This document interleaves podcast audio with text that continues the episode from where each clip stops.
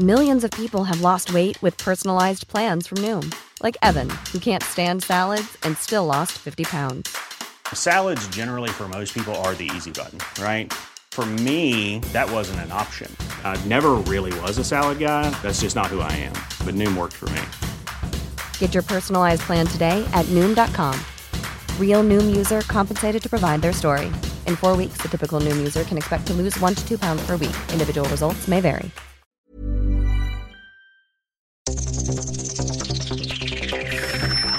Los desafíos actuales exigen que la ciudadanía tenga la capacidad de saber, pensar y participar más que antes. Bienvenidos a Sociedad Horizontal, un espacio donde Armando Ríos Peter y sus colaboradores analizan los temas más relevantes de la política y su impacto tanto en redes sociales como en las calles. Inicia Sociedad Horizontal por El Heraldo Radio, donde la H suena y ahora también se escucha. Bonita la mujer debe ser, callada se mira y se toca y no dice nada. De repente sentí algo, llegó por mi espalda, me sacudió, voces fuertes, tan enojadas.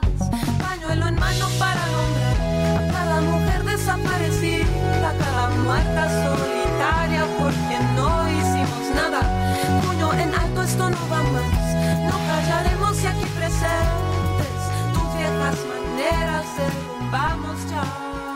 Hola, ¿qué tal? ¿Cómo están? Estamos escuchando Mujeres de Julieta Venegas, que es una canción dedicada a las mujeres desaparecidas y violentadas, un rolo nonón, de una gran mujer, una gran intérprete, Julieta Venegas.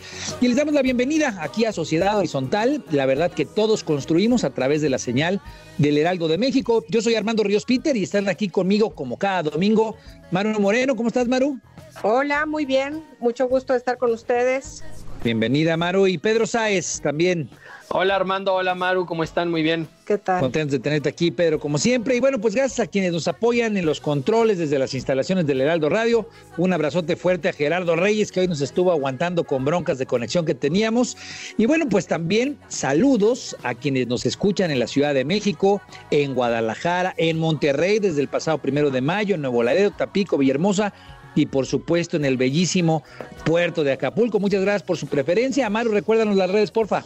Claro que sí, nos pueden seguir en Twitter con arroba Heraldo de México, en Facebook estamos como el Heraldo México y en Instagram arroba el Heraldo de México. Y también nos pueden escuchar online a través del portal del heraldodemexico.com.mx.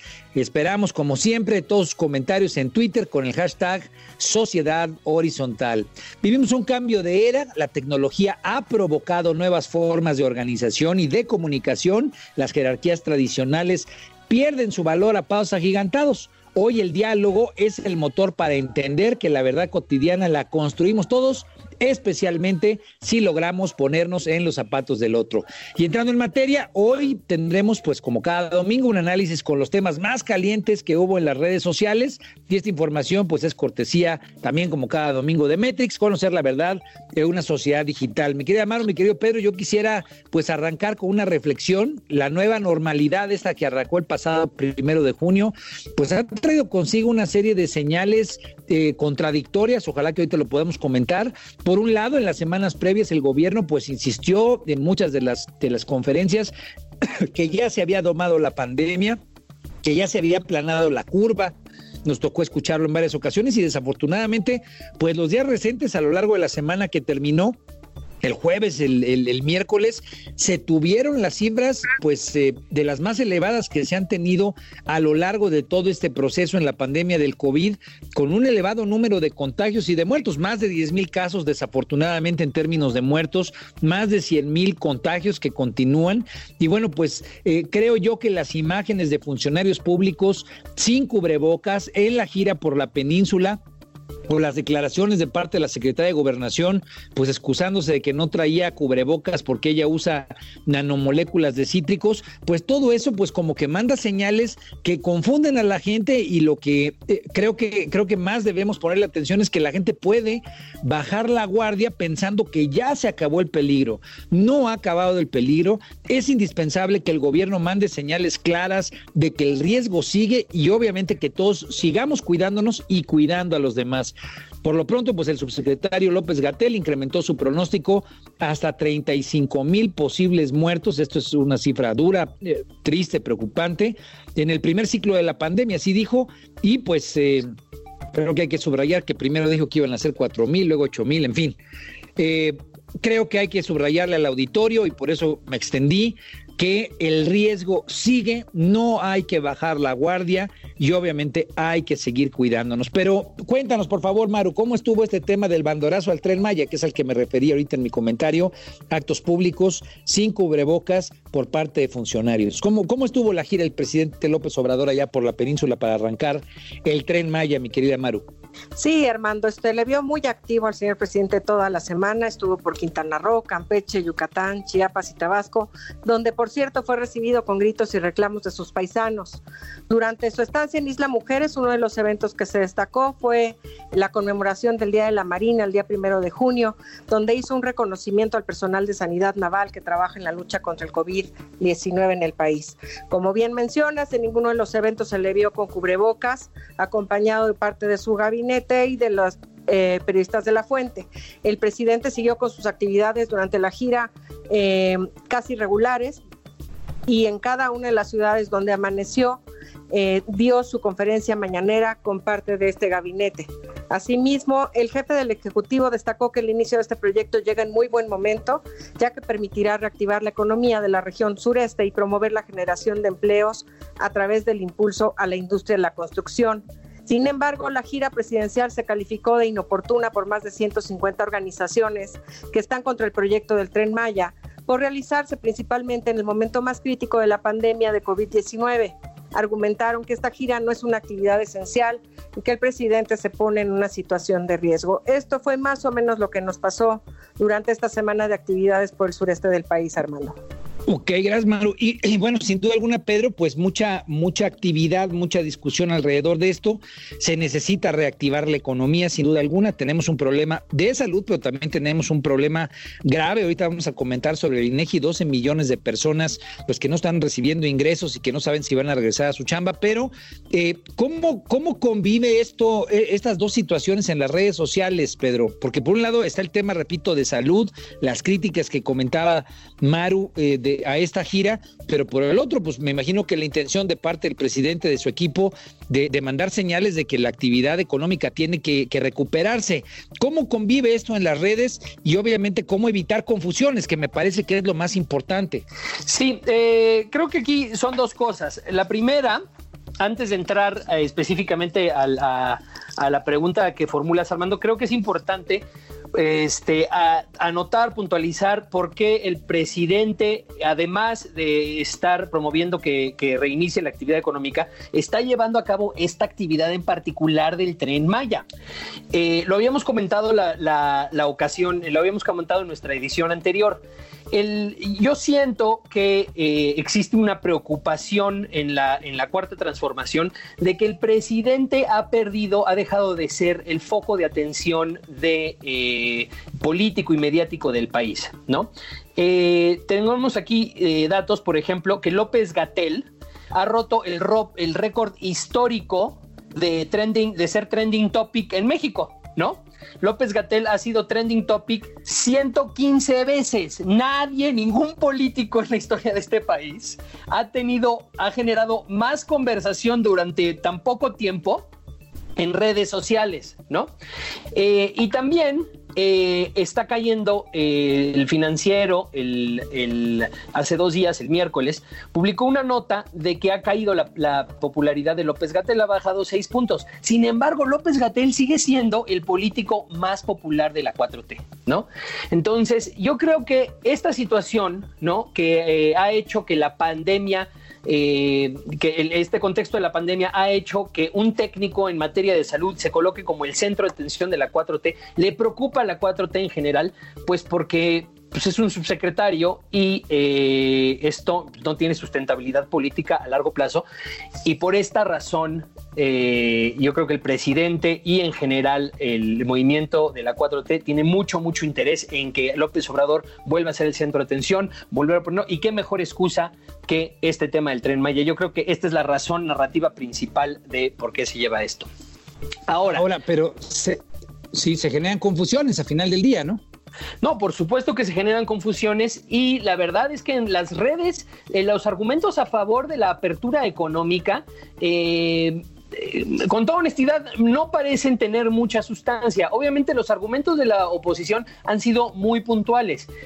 los datos ahí están, los datos ahí están, los casos están incrementando. Eh, hace, hace tres días parecería ser que nos íbamos a estabilizar como Suecia. Suecia está estabilizada en 600 casos diarios y parecía que nosotros podíamos estabilizarnos en 3.000 casos diarios y no fue el caso. Ayer volvieron ayer se superó ya la, la, la, la, cifra eh, por mucho de los 3.000 casos, creo que fueron 3.700 o 3.800.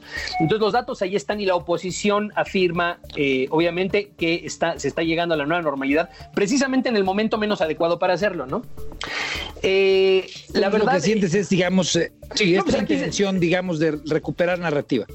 Sí, sí, bueno, está la intención de recuperar narrativa. Obviamente hay mucha presión este, por parte de, eh, pues, del sector económico para reabrir. Me imagino que va a haber mucha presión internacional, específicamente de Estados Unidos, por reabrir. Y la decisión de reabrir tiene a, casi a todas luces muy poco que ver con la situación de salud. ¿No? Entonces, existen muy pocos argumentos de parte del amloísmo digital, pero pues, aquí eh, defienden con lo que se pueda y se da de notar que existe un sector del amloísmo digital que va a defender a capa y espada pase lo que pase. Bueno, ahí, digamos, yo lo ligaría entonces con, con la segunda nota, esta nota del INEGI 12 millones de personas, Maru, que, que, se registraron sin ingresos ni empleo. La verdad es que la cifra es aterradora por donde se quiera que se le, que se le pueda ver, ¿no? El INEGI dio un dato duro de, de, la encuesta que realizó para el mes de abril, pero cuéntanos y detállanos precisamente para, para juntarlo con lo que nos venía comentando Pedro, por favor, Maru. Sí, Armando, la pandemia del coronavirus está golpeando muchísimo los empleos formales como a los empleos informales en México. Estos datos los publica el INEGI y dice que al menos 12 millones dejaron la fuerza laboral en el mes de abril. Todas estas personas dejaron de recibir ingresos y todavía no tienen certeza sobre si su ocupación estará disponible con la apertura de la economía.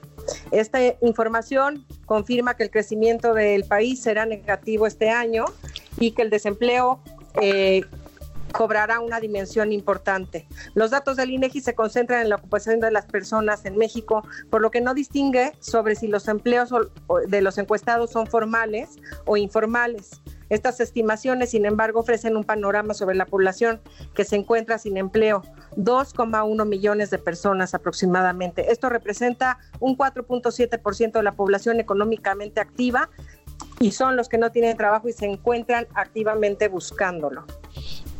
Gracias, Maru. Eh, a ver, Pedro, nada más para, para tomar y recuperar el hilo, porque tiene que ver lo primero que comentábamos sobre el tren Maya, obviamente también con esto. El presidente busca, como decías tú, o la interpretación, tal vez recuperar la narrativa, ponerse al centro de la discusión. Obviamente el tema económico tienen ellos muy claro que es un problema. Yo creo que pudieran haberse quitado las broncas en el tema de salud poniéndose cubrebocas y mandando señales de mayor cuidado, pero bueno, eso fue un error desde mi punto de vista. Debieron haber tenido mucho más eh, señales, más imágenes de que se están cuidando para que eso lo repita la gente.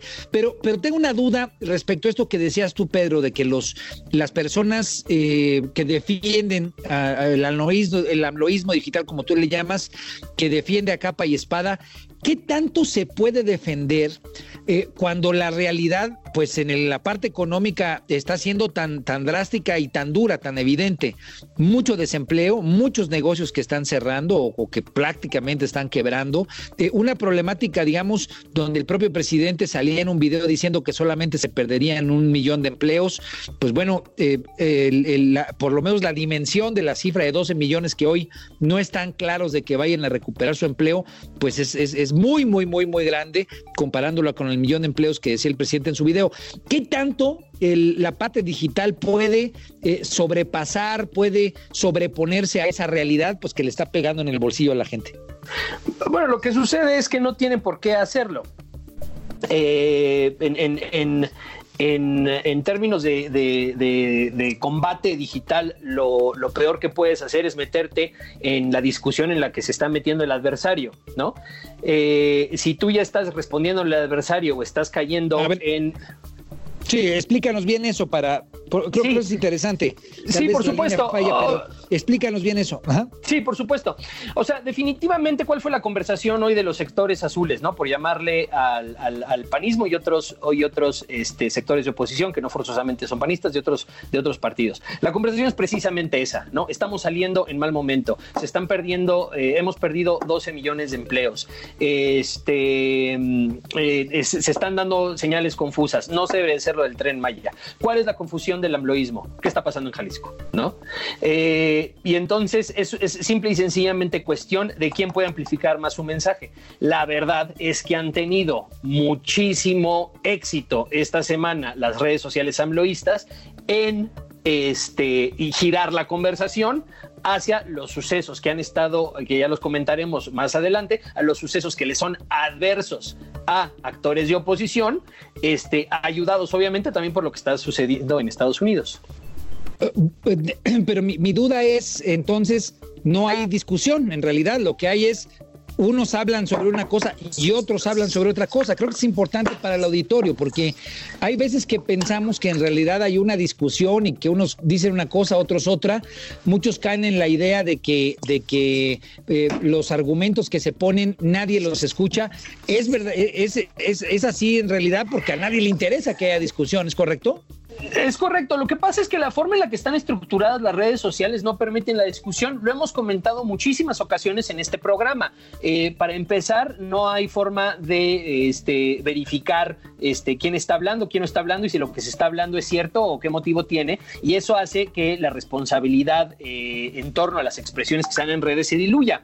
Eh, por otro lado, no existen los, las, redes sociales no están diseñadas en este momento para generar discusiones, sino simple y sencillamente para difundir contenido. Entonces, ¿qué es lo que sucede? Lo que sucede es que eh, cuando, por ejemplo, cuando dicen vamos a tener esta discusión, en realidad no se está teniendo una discusión porque no se está cambiando de punto de vista y las personas que están involucradas en este, más bien en esta discusión, en este embate de difusión digital, no están tratando de cambiar de opinión a los adversarios, sino de ahogar la difusión de sus mensajes, ¿no? Entonces, lo que normalmente sucede... sobreponerse, sobreponerse. Sobreponerse por medio de potencia más que de argumentos, ¿no? Que es lo que trataba yo de decir al hogar. Eh, por medio de quién hace más ruido, más que por medio del convencimiento. ¿No? Y esto lo vemos cada vez más. Lo esto es muy importante. Sí, por supuesto. Este, no existen, no existen, sí, sí, no existen, no existe un escenario favorable a la discusión en redes sociales. Entonces, lo que podemos observar tanto en México como, en cualquier latitud es que cuando se da un argumento, este, cuando se da un argumento en, torno a un tema, el bando contrario, si cae en ese argumento por la forma en la que se, por la forma en la que está configurado, eh, pierde. Entonces, lo que hace es normalmente señalar a otra situación, otro elemento de la coyuntura que les sea favorable, darle un giro narrativo que les sea favorable y tratar de impulsarlo más, ¿no? Y eso es lo que está sucediendo en México y eso también es, pues, obviamente, lo que sitúa a países como nosotros y como, como Estados Unidos en una guerra civil política eh, y en una guerra civil digital, donde hay dos puntos, dos puntos de vista completamente en contrarios. Sí, digamos, es, son dos polos, eso es, cuando hablamos de polarización, es tal cual, ¿no? Una versión que está tratando de sobreponerse por encima de otra, no le interesan los argumentos, e incluso pues hay quienes están debatiendo otra cosa, cuando ven que no les va bien en ese escenario, lo que hacen es buscar cambiar, y ahí me, me voy a ligar precisamente con el tema de Jalisco que tú comentabas. ¿Cómo está el tema de Jalisco? Que creo que fue uno de los temas más calientes eh, en toda la semana, Maru, y que como dice, dice Pedro, fue utilizado precisamente para cambiar la conversación posiblemente sobre el tema de, del tren Maya, o por lo menos es la hipótesis de Pedro. ¿Cómo estuvieron las cosas en Jalisco, mi querida Maru? Así es, eh, Armando, estuvieron muy calientes tras la muerte de Giovanni quien se circuló la versión que fue detenido con la excusa de que no traía cubrebocas. Sin embargo, esta versión ya fue desestimada. En Ixtlahuacán, Jalisco, lo encontraron con un balazo en la pierna y torturado y después muerto. Tras la muerte de este chico a manos de estos policías municipales, manifestantes pidieron justicia en Guadalajara, Jalisco y se salió de control. Los manifestantes destrozaron la puerta de Palacio de Gobierno, donde se encontraban más de 200 trabajadores del Estado, en su mayoría mujeres. Eh, la policía contuvo la entrada, sin embargo, terminaron por romper esta puerta e intentaron penetrar el recinto. Estos eh, manifestantes fueron combatidos con gases lacrimógenos, mientras en las afueras un manifestante prendió fuego a uno de los policías de la capital. De lo que más trascendió fue que más tarde el gobernador Enrique Alfaro envió un mensaje que recorrió noticieros y redes sociales reconociendo la legitimidad de la protesta por la muerte del joven. Sin embargo, aclara que no se trató del cuerpo policíaco estatal y que se harán las investigaciones pertinentes. Culpó directamente al presidente Andrés Manuel López Obrador y al partido Morena por llevar incitadores violentos para desestabilizar su estado y violentar la manifestación. Dijo, los tapatíos no, no, no, nos manifestamos de esta manera.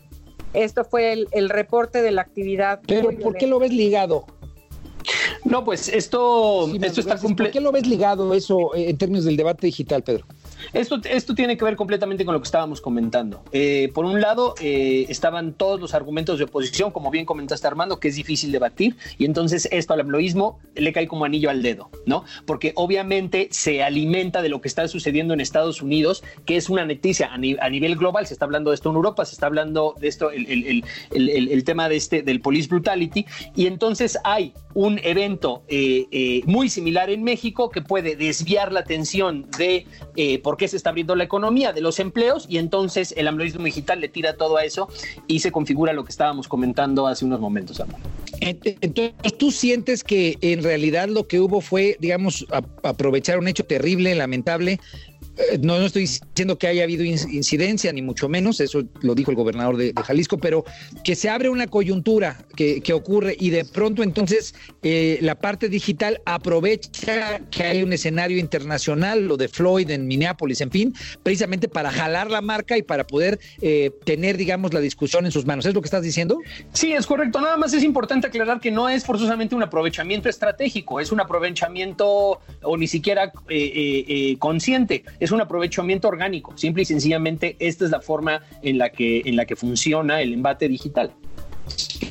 O sea, una, una batalla donde pronto se ve un hueco y, y, y y lo eh, obviamente son, son temas en los que verán, estarán muy presentes en las próximas eh, días, seguramente la confrontación allí en Jalisco, el hecho de que el gobernador haya encalado al presidente y haya dicho que desde la Ciudad de México se hicieron estas eh, acciones, pues habrá que ver las investigaciones que hacen.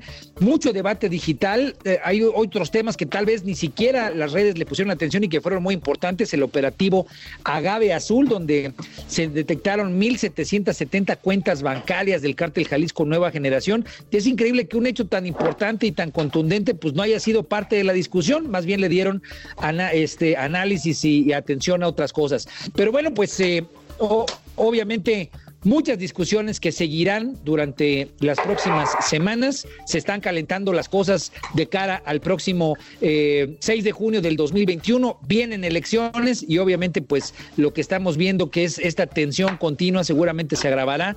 Mucha discusión, eh, pero sobre todo pues muchos posicionamientos de algunos actores que sin duda alguna serán relevantes de cara a la elección del 2021. Pues estamos aquí eh, en el Heraldo Radio, estamos aquí en Sociedad Horizontal.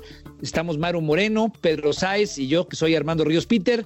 Como siempre, cada domingo en esta discusión, los invitamos a que sigan con nosotros. La información, como siempre, es cortesía de Metrix. Conocer la verdad de una sociedad digital. Vengan, eh, escúchenos en el siguiente segmento, donde va a estar con nosotros Leobardo Espinosa, presidente nacional de la Asociación Tesoros de México. Y nos va a platicar sobre el impacto del COVID-19 en la industria turística. Eh, una industria que desafortunadamente ha sido pues muy afectada, muy golpeada por el cierre, pero vamos a ver cómo nuestros empresarios, nuestra gente, el sector turístico está echada para adelante. No se vayan, regresen con nosotros, los vemos después del corte.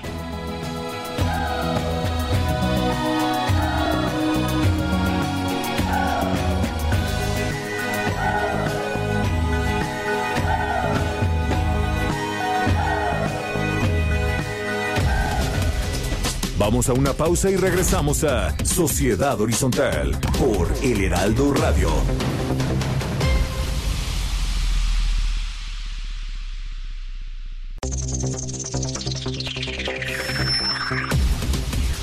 Regresamos a Sociedad Horizontal por El Heraldo Radio.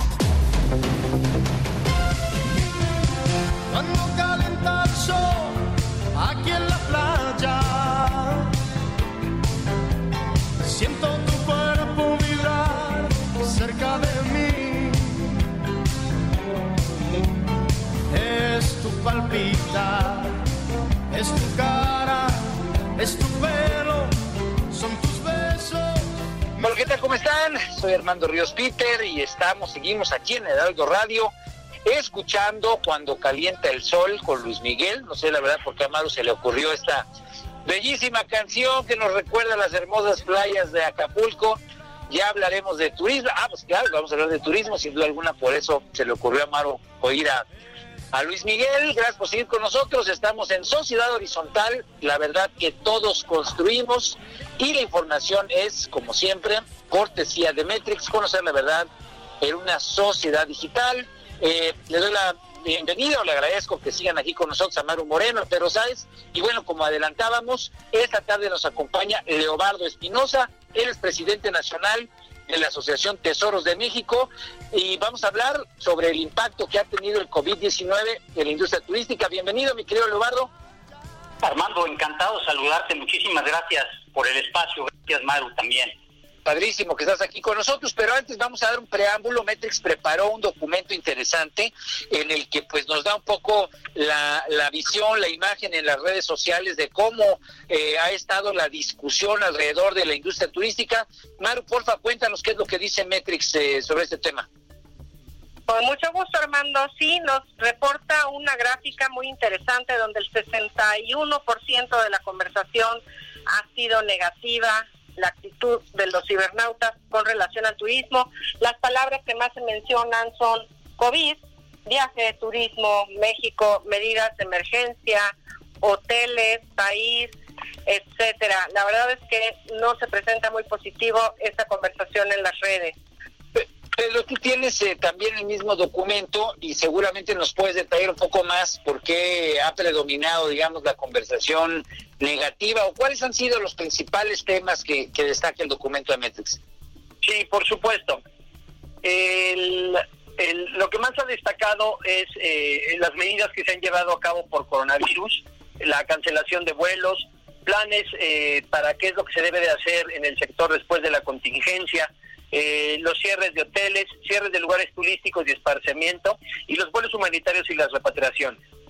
Sí, parecería que este tema de las cancelaciones le ha pegado mucho precisamente porque a diferencia en otros países, pues eh, los mexicanos no se han sentido muy cómodos con, con, con que les regresen eh, el dinero, con que las aerolíneas les respondieran de manera rápida o algunos, digamos, integrantes de la industria que les que les avisaran de manera puntual y rápida, pues que iban a recuperar sus recursos. Pero bueno, de eso y más vamos a comentar ahorita con Leo. Leo, pues eh, primero que nada, otra vez bienvenido, pero cuéntanos eh, qué es Tesoros de México antes de que empecemos a hablar de manera más amplia sobre el tema turístico. Cuéntanos qué es Tesoros. Por, por supuesto, Armando, claro. Mira, Tesoros de México es un, es un distintivo de calidad eh, del cual es dueño la Secretaría de Turismo Federal y, y, en el que participan en este momento alrededor de 62 hoteles, boutiques y restaurantes en 11 estados del país.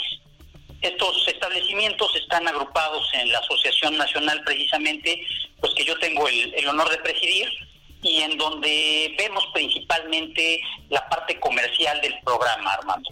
Eso, eso es Tesoros de México y solamente quisiera también puntualizar que una de sus principales características es, además del servicio de calidad, eh, es el sumar identidad mexicana, el, el, poner en valor todo lo que tiene que ver con la riqueza arquitectónica, gastronómica y cultural de México. De manera que ah, por eso se centra principalmente en destinos del interior del país.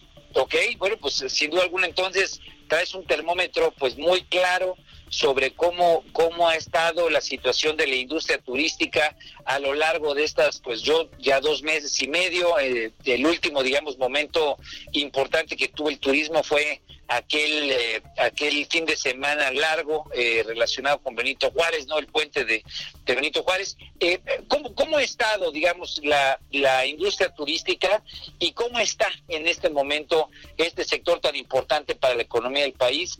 Eh, ¿Cómo se ha visto afectado por el COVID? Pues mira, eh, Armando, sin duda, eh, esta situación, especialmente en el sector turismo, pues no tiene precedentes. Eh, ninguno de los eventos que ha ocurrido con afectaciones anteriores a este, a este evento ha acercado tan solo lo que hoy representa la magnitud del de, COVID-19. Y, esto tiene que ver con, con, algunos puntos que son, algunos factores que son muy importantes para el turismo, principalmente el tema de movilidad. Hace un momento comentabas el tema de, los vuelos aéreos y, bueno, pues eh, ahí se refleja también en buena medida el tamaño y el, lo dramático de esta situación apenas en las últimas cifras de marzo, más de 3 millones de vuelos cancelados eh, y, sobre todo en este momento, después de que se va eh, asimilando el, golpe al sector, eh, todavía prevalece un tema que también juega un papel muy importante que tiene que ver con la aversión al riesgo. Eh, a pesar de que el turismo hoy forma parte de un estilo de vida para muchísima gente en todo el mundo, siempre el tema del miedo, el tema de la aversión al riesgo eh, es fundamental para cualquier destino. Y bueno, pues hoy que esto es global, pues el turismo se encuentra prácticamente parado, Armando. Sí, bueno, y, esto sumado, ahorita estamos hablando sobre COVID, pero bueno, también el tema de inseguridad nos había pegado duro en nuestros destinos turísticos y creo que esto viene a profundizar una situación compleja. Leía yo que prácticamente la mitad del Producto Interno Bruto del turismo ha caído precisamente en, esta en estas condiciones eh, a partir de la pandemia. Pero Maru, querías tú preguntar algo. Sí, claro. Hola, Leo. Gracias por tomarnos esta esta llamada. Hablando esto de, la versión a riesgo que mencionabas, eh, ¿cuáles son las medidas que van a tomar los hoteleros para el regreso a la normalidad? Obviamente, entre comillas, la normalidad. No sé si, Leo, tú ya has estado en contacto con tus colegas. ¿Qué están pensando para, para asegurarle al turista tener un regreso eh, seguro al uso de hoteles y, e instalaciones turísticas? Claro, Maru, claro, gracias. Mira, eh, uno de los eh, de las principales acciones que tomamos a raíz de esta eh, situación fue hacernos llegar de información fidedigna de los puntos de vista de no solamente de empresarios, de algunos líderes de opinión, de algunos estudiosos del, sector turismo, que nos permitieran obtener pues, precisamente una visión lo más objetiva posible sobre la situación actual para que en función a eso pudiéramos tomar algunas medidas. Yo te diría que principalmente en el tema de tesoros de México, una de las eh, mayores fortalezas que tiene el programa, eh, al un programa de calidad, tiene que ver justamente con la cantidad de estándares que forman parte del distintivo y en este sentido el hecho de que ya prácticamente todos los establecimientos de tesoros de México cuenten con distintivo M, distintivo H y un proceso garantizado de calidad en, toda su operación, pues nos ayuda mucho. Hoy eh, la Secretaría de Turismo Federal ha puesto sobre la mesa el programa de punto limpio como el de mayor eh, impacto en las adecuaciones que deben de tener los establecimientos de la, del, del hospedaje, de restaurantería, eh, en relación al tema del COVID-19.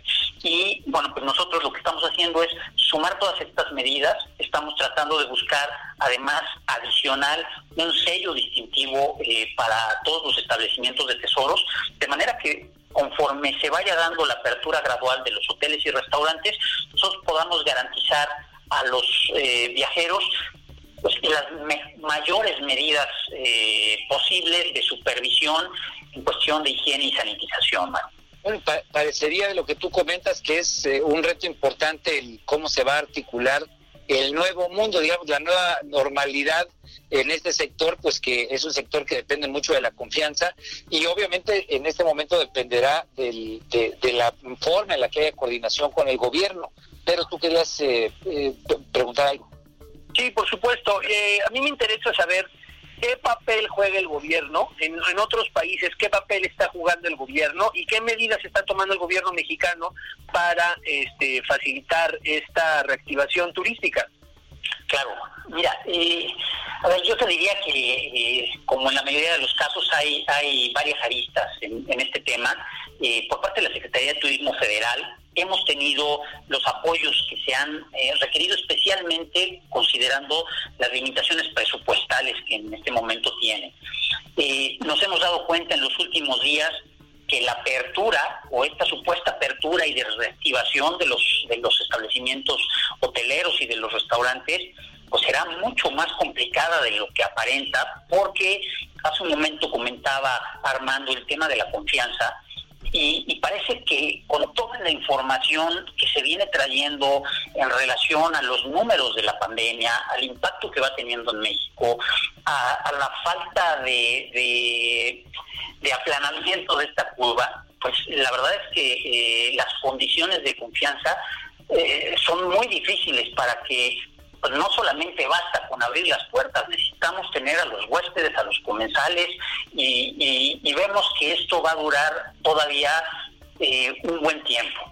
De ahí en fuera, yo diría que eh, sinceramente el apoyo en términos eh, de lo que en otros países han recibido empresas similares a las nuestras, pues es, es, es casi nada. Este, de manera que, bueno, pues hoy las eh, estrategias han sido principalmente entre el sector privado, han sido alianzas entre, entre los mismos empresarios, entre marcas que están dispuestas a apoyar, eh, entre medios de comunicación como ustedes, que hoy nos dan oportunidad pues de, dar a conocer eh, que Tesoros de México está ahí y que pues en unas semanas, en algunos meses, estaremos en espera de recibirles pues, con las mejores medidas posibles, eh, hermano. Oye, eh, Leobardo, entonces con lo que nos estás diciendo, no han recibido ninguna medida solidaria o de apoyo por parte del gobierno. ¿Podemos concluir eso? Eh, no, la verdad es que eh, en, en este momento que una de nuestras principales preocupaciones pues ha sido tratar de buscar todos los medios para mantener las posiciones de trabajo. Tú sabes que eh, el turismo además en el tema de creación de empleos, de empleos para mujeres, pues juega un papel verdaderamente relevante en el país y, y la verdad es que hoy la crisis de liquidez que traemos muchos de estos establecimientos, pues hace cada vez más difícil que podamos sostener a nuestras plantillas laborales, sobre todo cuando la graduación en la apertura y reactivación de las operaciones, pues eh, nos marca que seguramente empezaremos a partir de aforos de un 30%, de manera que el impacto en, en el tema de desempleo es, es, es muy fuerte, Mago. Entonces, eh, parecería ser que, a diferencia de otros lugares donde pues apoyar a las micro, a las pequeñas, a las medianas empresas ha sido una prioridad esta decisión de, de no apoyar, no enfocar los recursos ahí, sino enfocarlos más hacia hacia adultos mayores, etcétera, pues sí le puede impactar de manera fuerte al turismo y, en ese sentido, no sé si tú nos puedas eh, comentar, Leo, de estas medidas, estos, eh, estas dinámicas que entre hoteleros, entre integrantes del sector turístico, ¿cuáles serían las más destacables? Porque es importante que el auditorio sepa, pues que si el gobierno no le está entrando, el sector se está buscando rascar con sus propias uñas y bueno, también hay que destacar que, que esa ha sido pues una de las principales condiciones del sector turístico histórica, ¿no? Su resiliencia, su capacidad, pues también de, si no recibe apoyo, pues sacar el, el, buey de la barranca eh, por sí solo, ¿no? Entonces, ¿qué es lo que están haciendo, mi querido Leo? Por supuesto, Armando. Mira, eh, la verdad es que eh, adaptarse a las nuevas condiciones, pues no es un proceso fácil. La verdad es que traíamos, eh, sobre todo en, años anteriores, un crecimiento importante en la actividad turística en el país. había venido bajando ya el año pasado en, en varios destinos por diversas razones, pero de todas maneras, pues la operación que ya se trae, a veces es muy complicado poder disminuirla o bajarla a los niveles que hoy nos está solicitando el mercado. Entonces, eh, lo que estamos haciendo principalmente entre eh, varios grupos de empresarios, pues, primero es tener toda la información posible y una gran comunicación y redes entre todos nosotros. Eh, y después, bueno, empezar a generar las alianzas que nos permitan eh, ir saliendo adelante. Sabemos que bueno, pues hoy nuestro nuestro principal eh, problema es el tema de liquidez, ya lo decía hace un momento, pues bueno, tratar de encontrar los caminos eh, darle la vuelta al tema a través de algunos intercambios, de algunas propuestas en donde siempre con la intención de ganar, ganar, podamos apoyar ahorita y una vez que logremos remontar esta situación, pues tratar de, generar esa lealtad para que entre las marcas, entre las empresas, las instituciones con las que se han, venido trabajando, pues podamos eh, retribuir los apoyos que hoy se están eh, recibiendo. Precisamente eh, en temas como este, Armando, que hoy nos hacen favor de abrir, en donde pues el hecho de darnos oportunidad de hablar de tesoros de México, de hablar del turismo, nosotros esperamos que se recuperará, o sea, el mercado definitivamente se recuperará. Aquí lo importante será pues mantenernos el tiempo que, tarde esto en, hacerlo y posteriormente, bueno, pues eh, sabremos eh, eh, retribuir a, todas las alianzas y las instituciones y empresas que nos hacen favor de, de apoyar en estos momentos tan complicados, hermano. Bueno, sin duda alguna, eh, y obviamente yo te agradezco que lo comentes, eh, hoy estamos viviendo este momento tan terrible, pues creo que si algo nos ha quedado en evidencia a todos los mexicanos y creo que al mundo entero es que hoy todos dependemos de todos, ¿no? O sea, hoy que vivimos momentos complicados, pues hay que hay que echarnos la mano todos porque pues es la única manera de sacar en efecto el buey de la barranca. ¿Cómo estás viendo los tiempos, eh, mi querido Leo? O sea, de, de la información que tienes, obviamente es difícil eh, eh, tener claridad respecto a cómo se van a reactivar eh, las dinámicas en el caso del turismo, pero de la información que tú tienes de tus agremiados, de cómo lo estás viendo con los gobiernos de los estados, de lo que has escuchado seguramente de funcionarios federales, ¿cómo se están viendo los tiempos para la reactivación del sector turístico en términos de un cronograma de los próximos meses? Claro, claro, hermano. Mira, eh, nosotros creemos que en los próximos meses principalmente vamos a reactivar el mercado interno. Eh, como lo comentaba hace un momento, viajar es parte ya del estilo de vida de mucha gente. La Ciudad de México juega un papel eh, preponderante en esta reactivación, porque bueno, pues muchos de los destinos alrededor de la Ciudad de México son justamente los destinos de tesoros de México y, creemos que, va a ser eh, el primer paso de reactivación esta, esta gente de la Ciudad de México que va a empezar a viajar eh, principalmente por carretera a destinos que pues estén en un radio entre pues una y media, dos horas y media, tres horas máximo de, distancia de su, de su lugar de origen y, a eso le estamos apostando en este momento Armando. Creemos que el turismo internacional tardará todavía un poco más en, reactivarse, seguramente lo hará apenas a, finales de este año o principios del próximo. La verdad es que las condiciones de, eh, sanidad en el tema principalmente de los vuelos, eh, y bueno, pues ya hemos venido eh, sabiendo de algunas empresas aéreas que se han ido declarando en quiebra, va a haber un ajuste sin duda en el tema de la aviación y, eso modificará sustancialmente también pues el impacto en muchos de los destinos. Pero sí estamos completamente confiados en que será el turismo interno el que en este momento podrá eh, reactivar primero la actividad turística. Sin duda la demanda interna, Pedro. Sí, y en esos términos, eh, añadiendo a, lo que se comenta, ¿de qué forma podríamos los ciudadanos eh, participar en la reactivación de la industria turística? Eh, claro, Pedro, mira, yo creo que eh, en este momento me parece que, la información por parte del gobierno juega un papel muy importante, sobre todo para que se empiece a generar esa confianza y se salga a la calle con las medidas adecuadas. Nosotros por parte de, de, Tesoro, bueno, pues estamos eh, justamente trabajando en ese sentido y, nos parece que, la ciudadanía lo empezará a hacer cuando se encuentren las condiciones eh, suficientes en donde ellos puedan pensar que, no hay un riesgo importante en, en, salir nuevamente, en visitar algunos lugares, en seguir disfrutando pues, de la enorme riqueza que tiene México. Ahora, eh, mi querido Leo, eh, sin duda alguna es, es difícil, digamos, prever los tiempos, la, la, forma en la que esto se va a ir dando. Tú has enfatizado que el mercado interno será el que el que seguramente empezará a reanudar las actividades.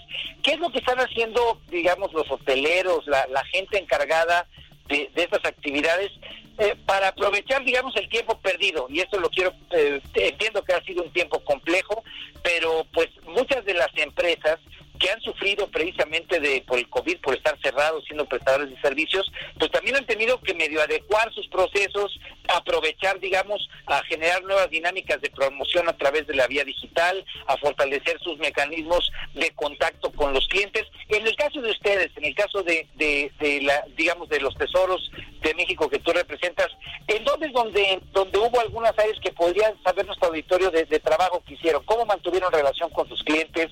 ¿Qué tipo de certidumbres les dieron? ¿Cuáles serían las cosas positivas que podríamos rescatar de, de este momento difícil, pero que siempre deja un buen aprendizaje?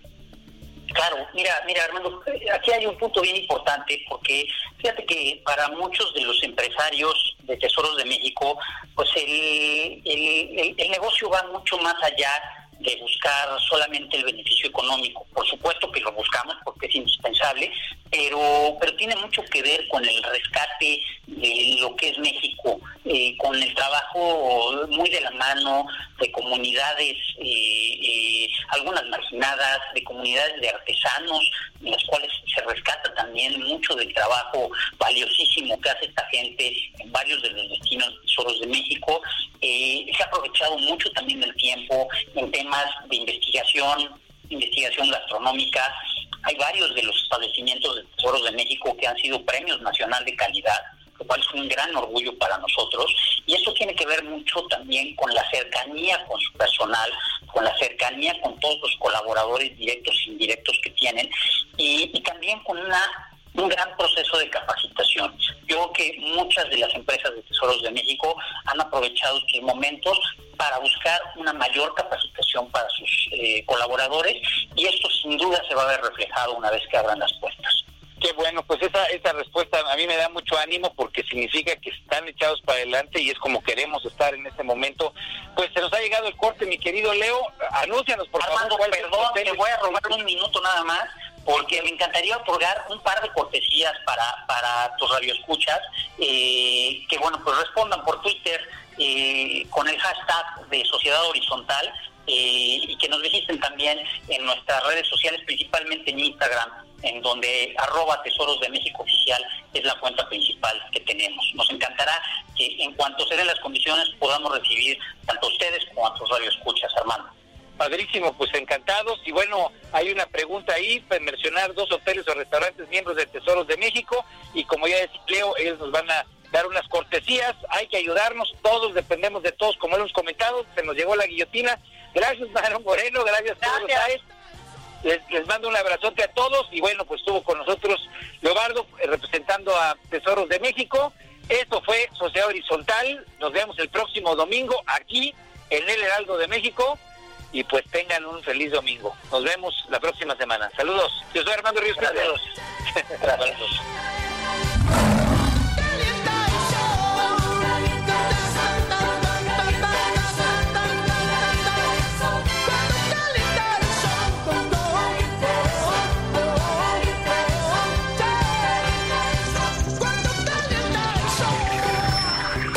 Los desafíos actuales exigen que la ciudadanía tenga la capacidad de saber, pensar y participar más que antes. Esto fue Sociedad Horizontal, un espacio donde Armando Ríos Peter y sus colaboradores analizan los temas más relevantes de la política y su impacto tanto en redes sociales como en las calles. Una producción de El Heraldo Radio, donde la H suena y ahora también se escucha.